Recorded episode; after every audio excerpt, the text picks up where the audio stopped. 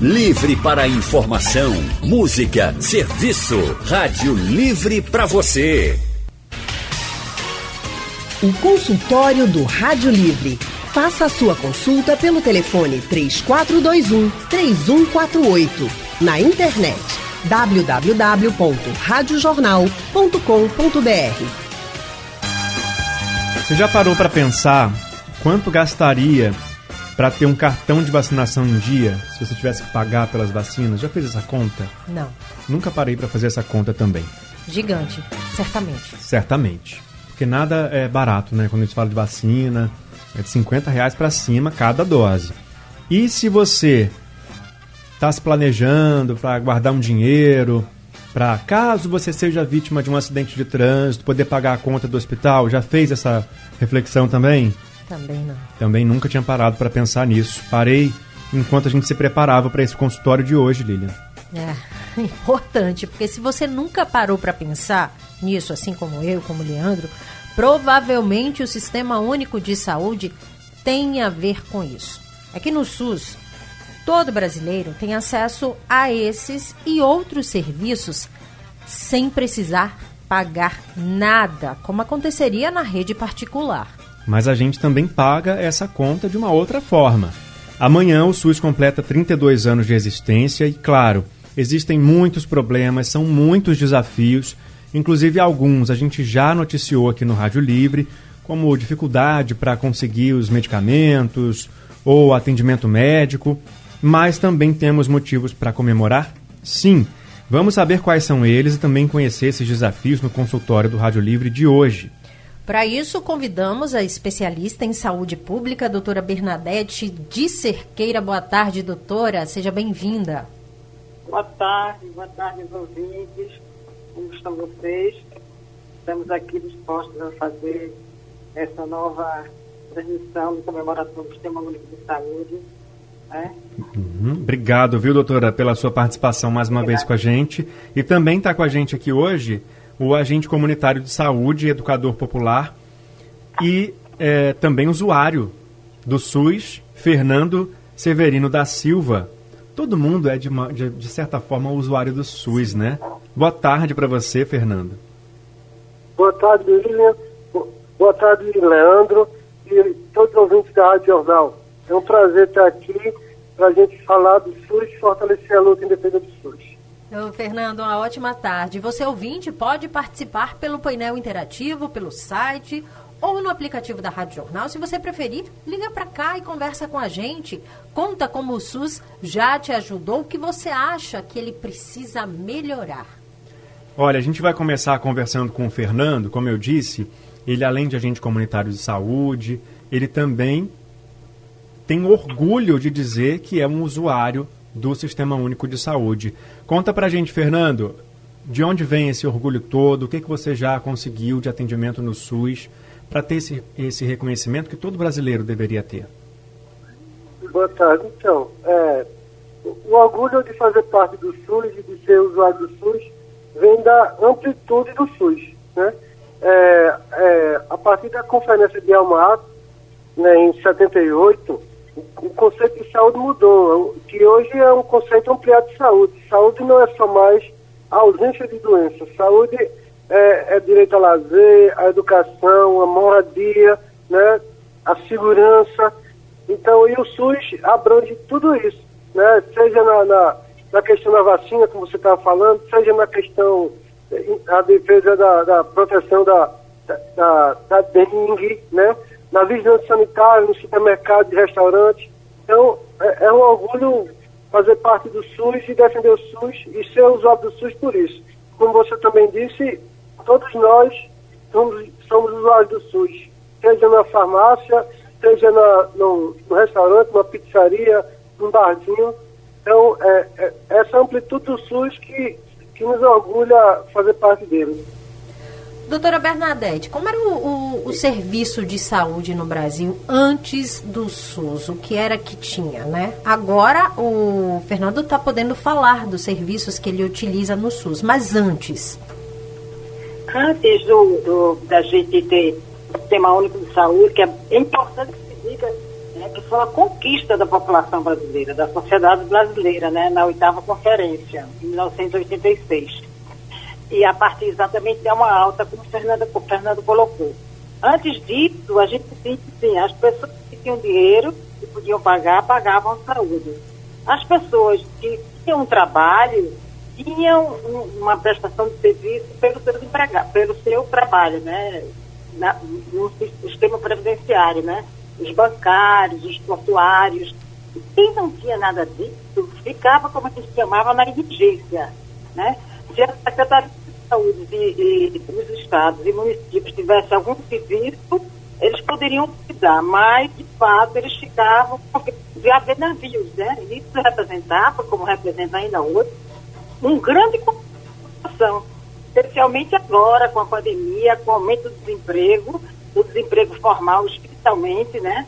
Então, antes era assim, carteira assinada e ia para o sistema presidencial, para o INAMPS. Não carteira, estava administrada a beneficência das igrejas e um pouco principais, eram os chamados, né, os, as pessoas que eram indigentes, que não tinham direito a nada.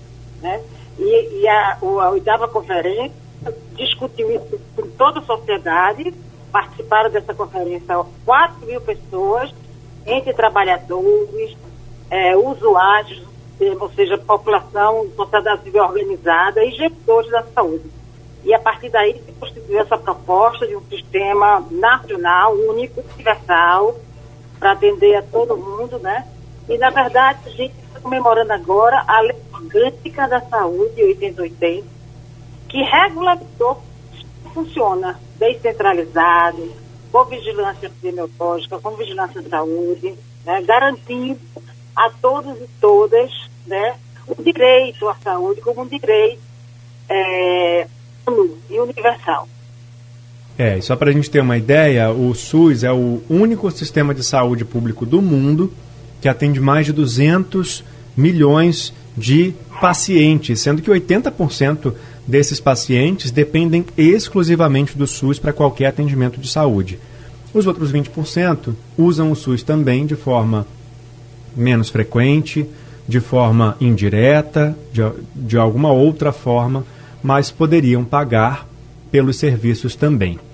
E aí, é, eu vou pedir de novo para o Fernando falar mais um pouquinho do trabalho que ele faz como agente de saúde, porque isso também faz parte do SUS. Aquela pessoa que vai na sua casa para ver se, por exemplo, tá tudo limpinho para não ter mosquito da dengue, né?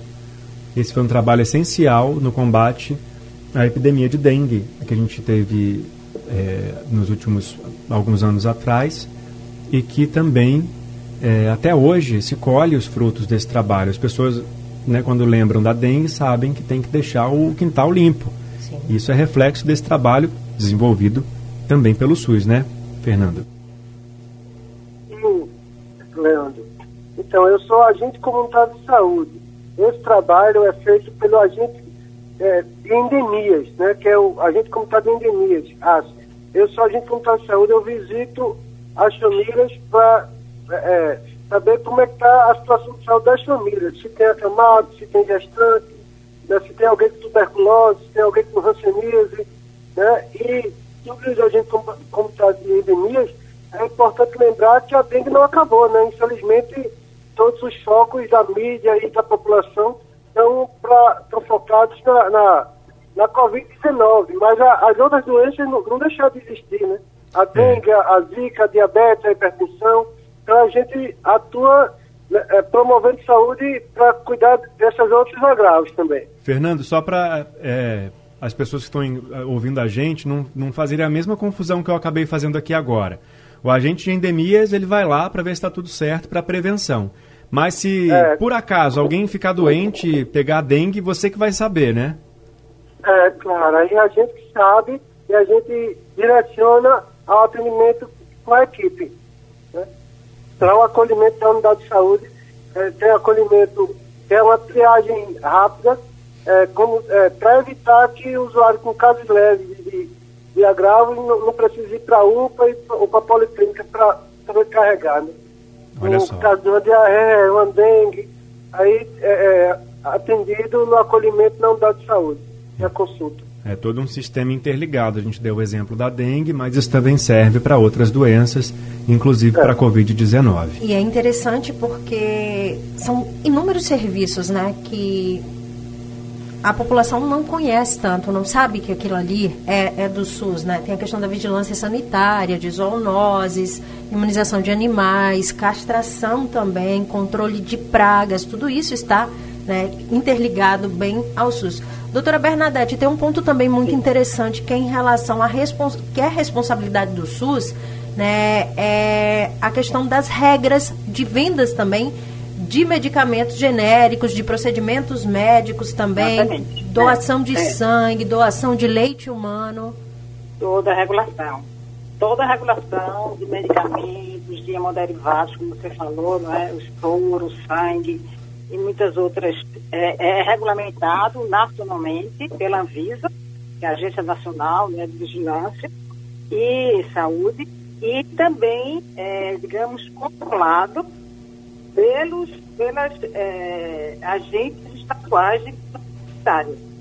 A, é, é a regulação, né, que é o cumprimento de toda a legislação, se aquele medicamento está registrado, não está registrado, para que, é que ele está registrado, está certo, ou se se descobre que um determinado lote de um medicamento foi produzido, mas foi produzido com algum problema, é, é o SUS que recolhe esse medicamento de todas as farmácias. É a rede, né, a rede hierarquizada, né, Ministério da Saúde, Secretarias Estaduais, Secretarias Municipais. Né? Então, e, e técnicos treinados, né, especializados né, nas universidades, ou, ou mesmo em, em, na próprias é, secretarias estaduais, que tem as escolas públicas do SUS, né, para poder fazer todo o processo de, de, de educação pertinente né, e, e, dessas pessoas que trabalham, porque a saúde é uma coisa muito séria e muda muito, né? Então, assim, a gente tem os profissionais pesados, né? Desde o agente comunitário de saúde, como o Fernando, por exemplo, né? Agora, na, na pandemia, to, todo tem que ser treinado, trabalhando, inclusive. Veja fotos desse pessoal, né? Tá certo? Tem, tem a, uma, uma situação nova que as pessoas não conhecem bem, como se dá a transmissão e como se faz todo o processo de atendimento dessas pessoas. E deve ter tendo treinamento expondo, né? Tá certo? E, e, e é, os trabalhadores também elementos fundamentais no sistema de saúde. Né? Uhum. E o que é importante dizer, quer dizer, que toda a regulamentação no país, ela obedece critérios também internacionais, que são pactuados, né, junto com a Organização Mundial de Saúde, que, que a, a, a qualidade do atendimento às pessoas. Olha, você pode até não perceber, mas o SUS, ele faz parte da sua vida de alguma forma. Fernando até citou aqui, né? Até quando você está lá no restaurante fazendo a sua refeição, então lá com seus amigos tomando uma cervejinha no fim de semana, o SUS está presente ali, porque houve uma fiscalização da vigilância sanitária para aquele estabelecimento funcionar corretamente, seguindo as normas de higiene para que a sua saúde não fosse prejudicada. Isso também é o SUS. Ele não está lá só no hospital, não está é, só na quando vacina. Quando a gente fala de SUS, Leandro, vem sempre à mente a questão do hospital, né? Da saúde mesmo ali, do hospital. Você chega, você não tem um atendimento do posto de saúde, que muitas vezes é confuso, é complicado a pessoa ter acesso. Então você acaba direcionando tudo isso. Só que esse sistema é enorme. É um modelo, inclusive, de referência internacional. É o SUS. Existe é, é, seu lado muito bom, mas também tem seu lado muito problemático. E que é preciso também a gente tocar nesse assunto. Exatamente. Então, a gente já citou aqui alguns dos problemas, né? Fernando, você vê que tipo de dificuldade, ou no seu trabalho, ou no acesso a esses serviços para outras pessoas?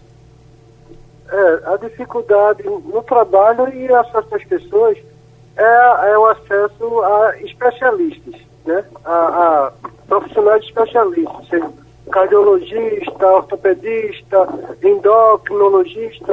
Então, assim, a lista de espera para consulta de, de, profissionais especializados é enorme, né? Que eu, enquanto agente comunitário de saúde e profissional da estratégia de saúde da família, a gente atua na promoção da saúde né, no bairro, incentivando as pessoas a, a, a praticar atividade física, uma alimentação saudável, mas tem, tem, tem agravos que fogem da nossa alçada. Então, o profissional médico da equipe precisa encaminhar os especialistas.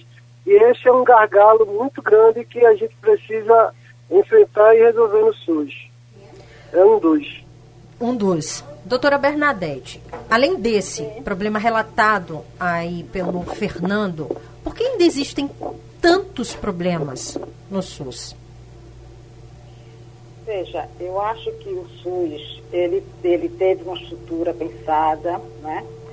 Ele vem sendo é, desenvolvido, né? Na, com várias experiências, né? Municipais, estaduais, exitosas, mas o que a gente observa é que a partir do golpe de 2016, com o congelamento né, é, das verbas para os sistemas sociais, saúde, educação e previdência, houve uma grande quebra no processo de gestão do SUS, né, no seu processo de financiamento mesmo.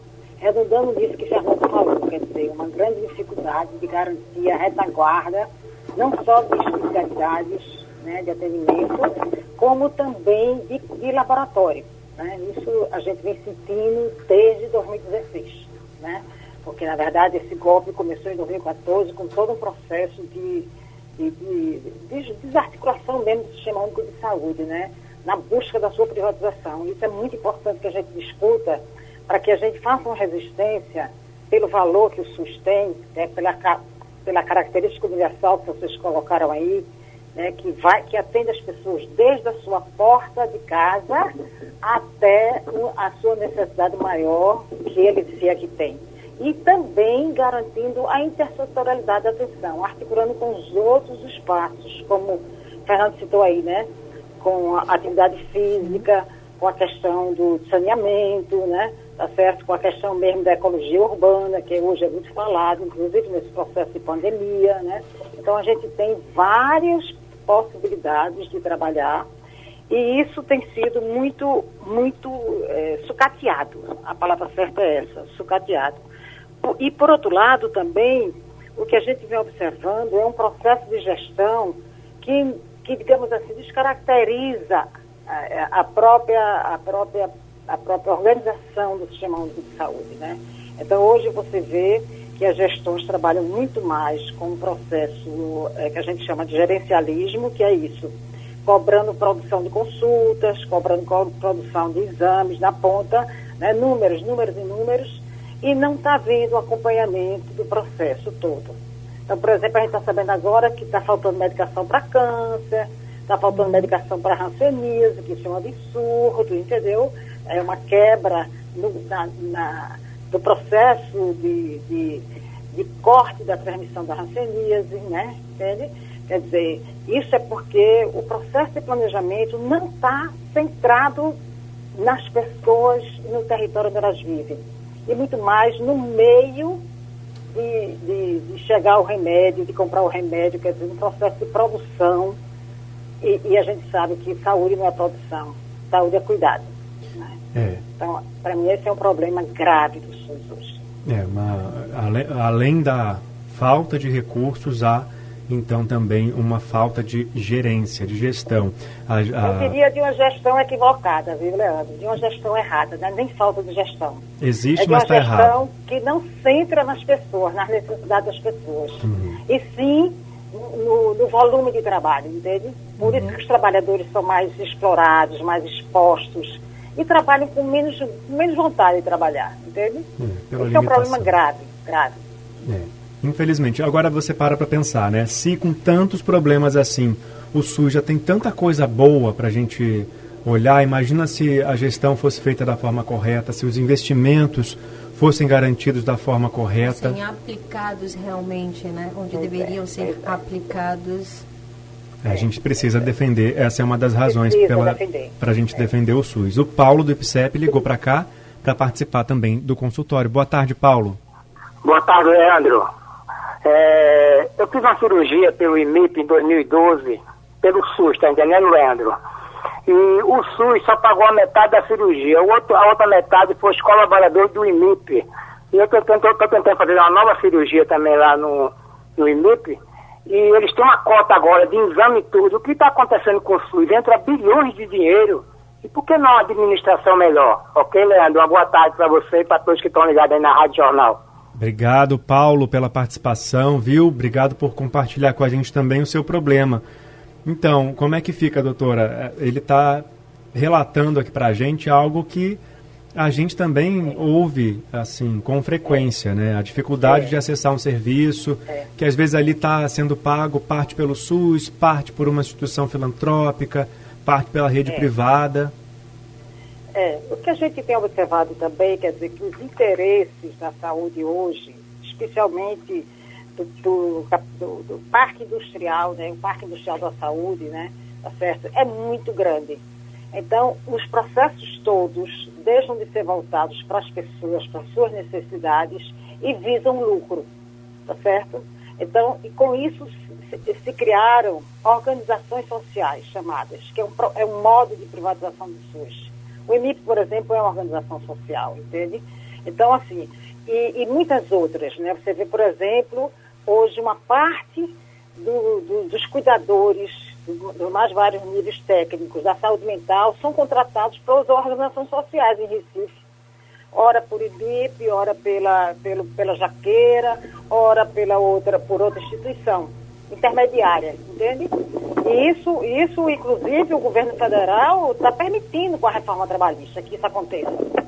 E isso desmonta, porque trabalhar em saúde tem que gostar. Veja que Fernando fala com prazer, não é? Tá certo? Por quê? Porque ele é um bom trabalhador de saúde. Ele é um, é um lutador pela saúde, é trabalhador da saúde, né? E, e, e, e tem prazer disso, de fazer essa resistência.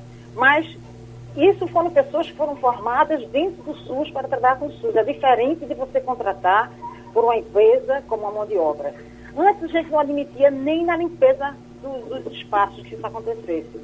Porque o cuidado em saúde inicia no território e continua à medida que o, o, o, o usuário tem necessidade de migrar por todo o sistema. Né? Desde a porta de entrada, que pode ser tanto atenção básica como uma urgência, como Fernando também falou, não é? Ou, e, e isso vai de acordo com sua necessidade, para garantir o que a gente chama de equidade, né? Dar atendimento adequado a cada necessidide. E garantir na integralidade da atenção. A população tem que entender um pouco o que é isso, o que é integralidade. É assim, eu ser atendida como uma pessoa inteira, não ser só a parte, né? Por um especialista, super especialista, eu sou inteira, tá certo? E ter um atendimento por nível de atenção que eu preciso, como esse senhor, seu, seu Paulo, precisa de um atendimento especializado, tá certo? Então ele tem direito a isso. Né? E o SUS tem como garantir isso. Precisa ter uma gestão que tenha compromisso com o povo brasileiro, entendeu? Na minha compreensão.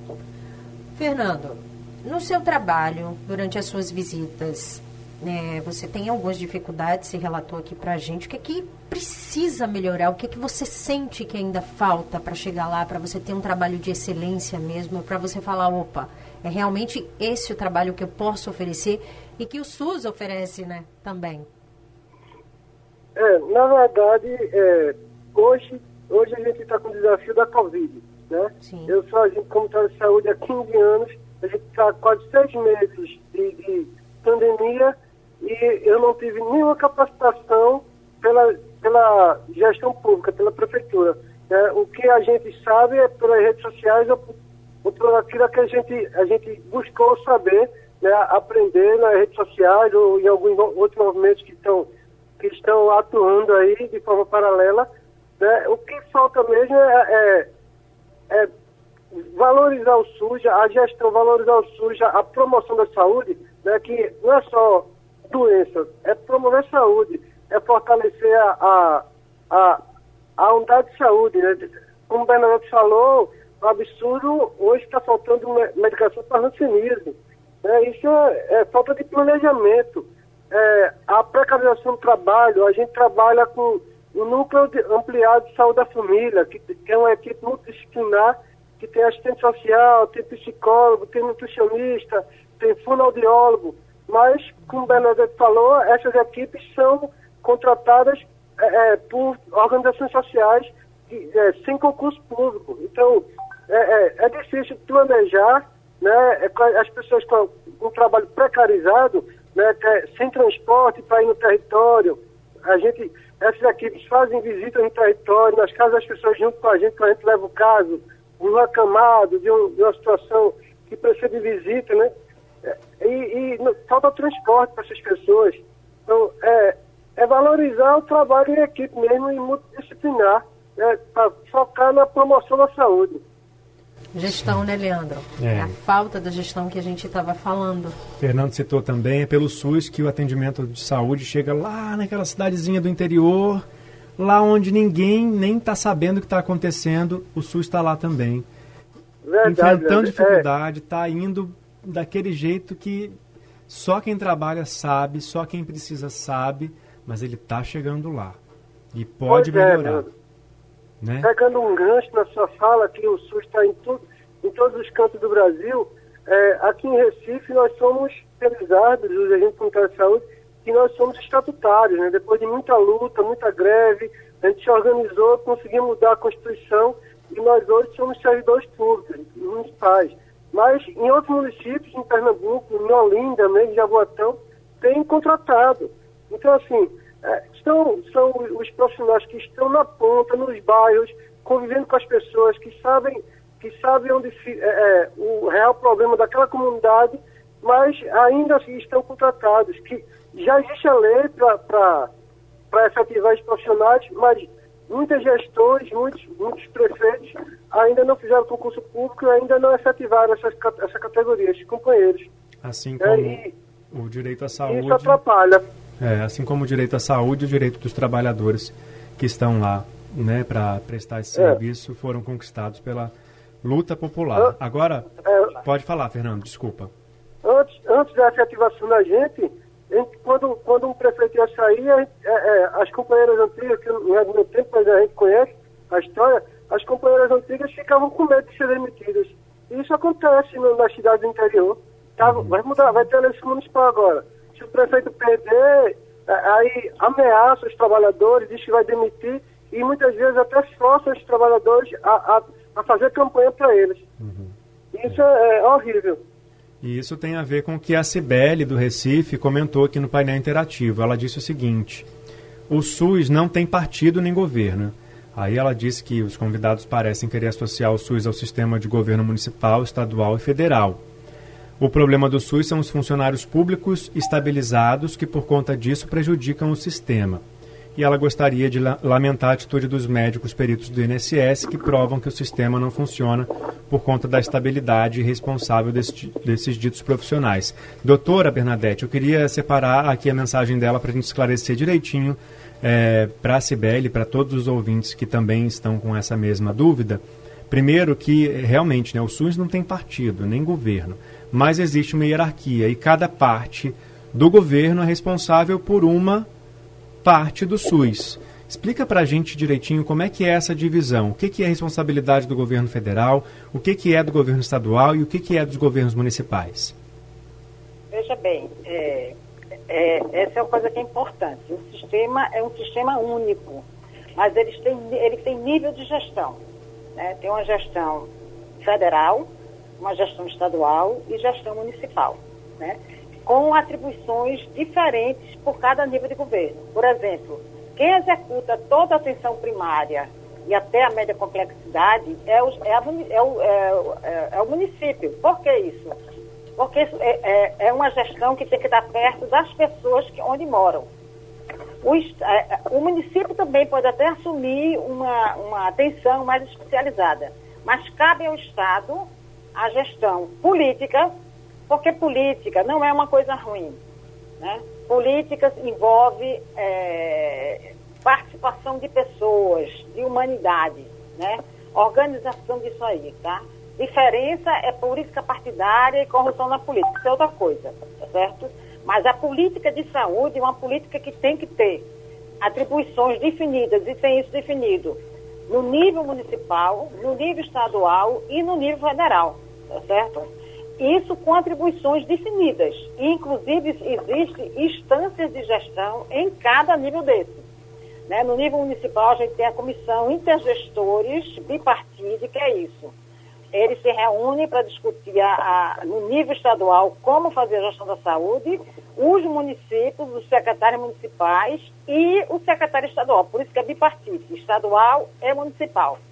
No nível federal, existe a comissão tripartite, que é isso, uma comissão intergestora tripartite, onde participam os gestores federais, representação das gestões estaduais e representação das gestões municipais, tá certo? Ou seja, as gestões municipais se organizam numa entidade chamada COSEMES, que é Co Colegiado de Secretários Municipais, que a nível nacional passa a ser chamado CON, CON, CONASEMES, que é o Colegiado Nacional de Secretários Municipais, que tem representação lá nessa, nessa, é, comissão tripartite, os, os estados se organizam numa outra estrutura chamada CONAS, que, que é o Colegiado de Secretários Nacionais de Saúde.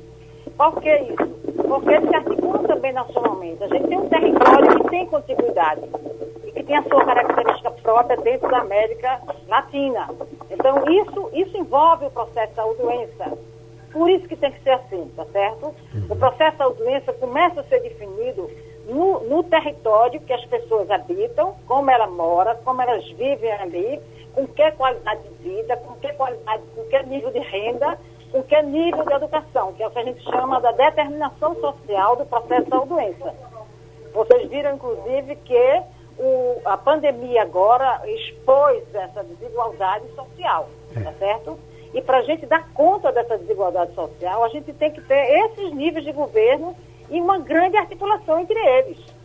Para vocês terem uma ideia, às vezes se articulam nas fronteiras de Estado, tá certo? Por exemplo, a Bahia e o Pernambuco são articulados em uma rede, tá certo? Lá em Petrolina, entre Petrolina e Juazeiro. Por quê? Porque só tem uma ponte separando.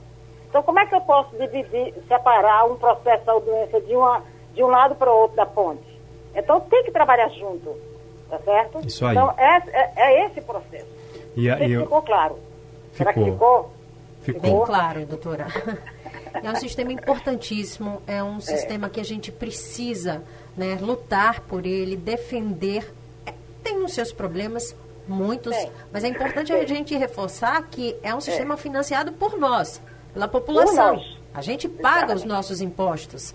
Então É. a gente precisa defendê-lo e cobrar também, cobrar, Cobrar melhorias para que a gente possa usar Exatamente. aquilo que a gente está pagando, de fato. A partir do momento que a gente paga os nossos impostos. E para poder reconhecer o que a gente precisa cobrar, tem que conhecer primeiro, né? A gente está chegando ao final do nosso consultório. Infelizmente, a gente não, não ia conseguir realmente, no tempo aqui que a gente tem, falar de tudo que o SUS tem para oferecer e de todos os problemas que precisam ser vencidos para que ele se torne um serviço ainda melhor. Por exemplo, o serviço de tratamento do HIV, que é um modelo né, para o mundo inteiro. Poucos países têm o que o Brasil oferece pelo SUS para quem vive com HIV, o tratamento todo de graça. Exatamente. O remédio é todo de exatamente. graça, o, tudo é, é de graça. E é, também poderíamos falar, eu acho que dava um consultório só sobre esse Dava. serviço do SUS, né? Um dia inteiro, um dia né? inteiro. e se Deus quiser a gente vai conseguir falar mais sobre o SUS, não só no aniversário dele é, de fundação ou da lei, enfim, mas a gente tem motivos de sobra para conversar sobre o SUS É. por um bom tempo. Doutora Bernadette, muito obrigado, viu, pela sua participação, pela sua é, disponibilidade para explicar para a gente com tanta paciência tudo que a gente precisa saber do SUS aqui Não, no é consultório. importante. A Obrigada, gente que doutora. agradece, a gente que agradece, porque nós somos da luta do SUS. Esse é o nascedouro. Fer- Estamos sempre à disposição. Fernando, muito obrigada também por sua participação, por falar como é o seu trabalho, por defender o SUS, falar também dos problemas, do que precisa melhorar. É, Obrigado, eu que agradeço a- a- o convite, estou à disposição e queria deixar para os ouvintes, né, que, que para saber a importância do SUS, existe um documentário é, que eu gosto de indicar às pessoas chamado SICO.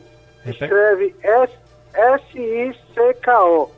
SICO. É um documentário que trata, que, que, que mostra diversos modelos de saúde no mundo e é, é super gratificante, super importante a gente assistir que com certeza depois que assistir é que a gente vai se empenhar mais ainda para defender o SUS.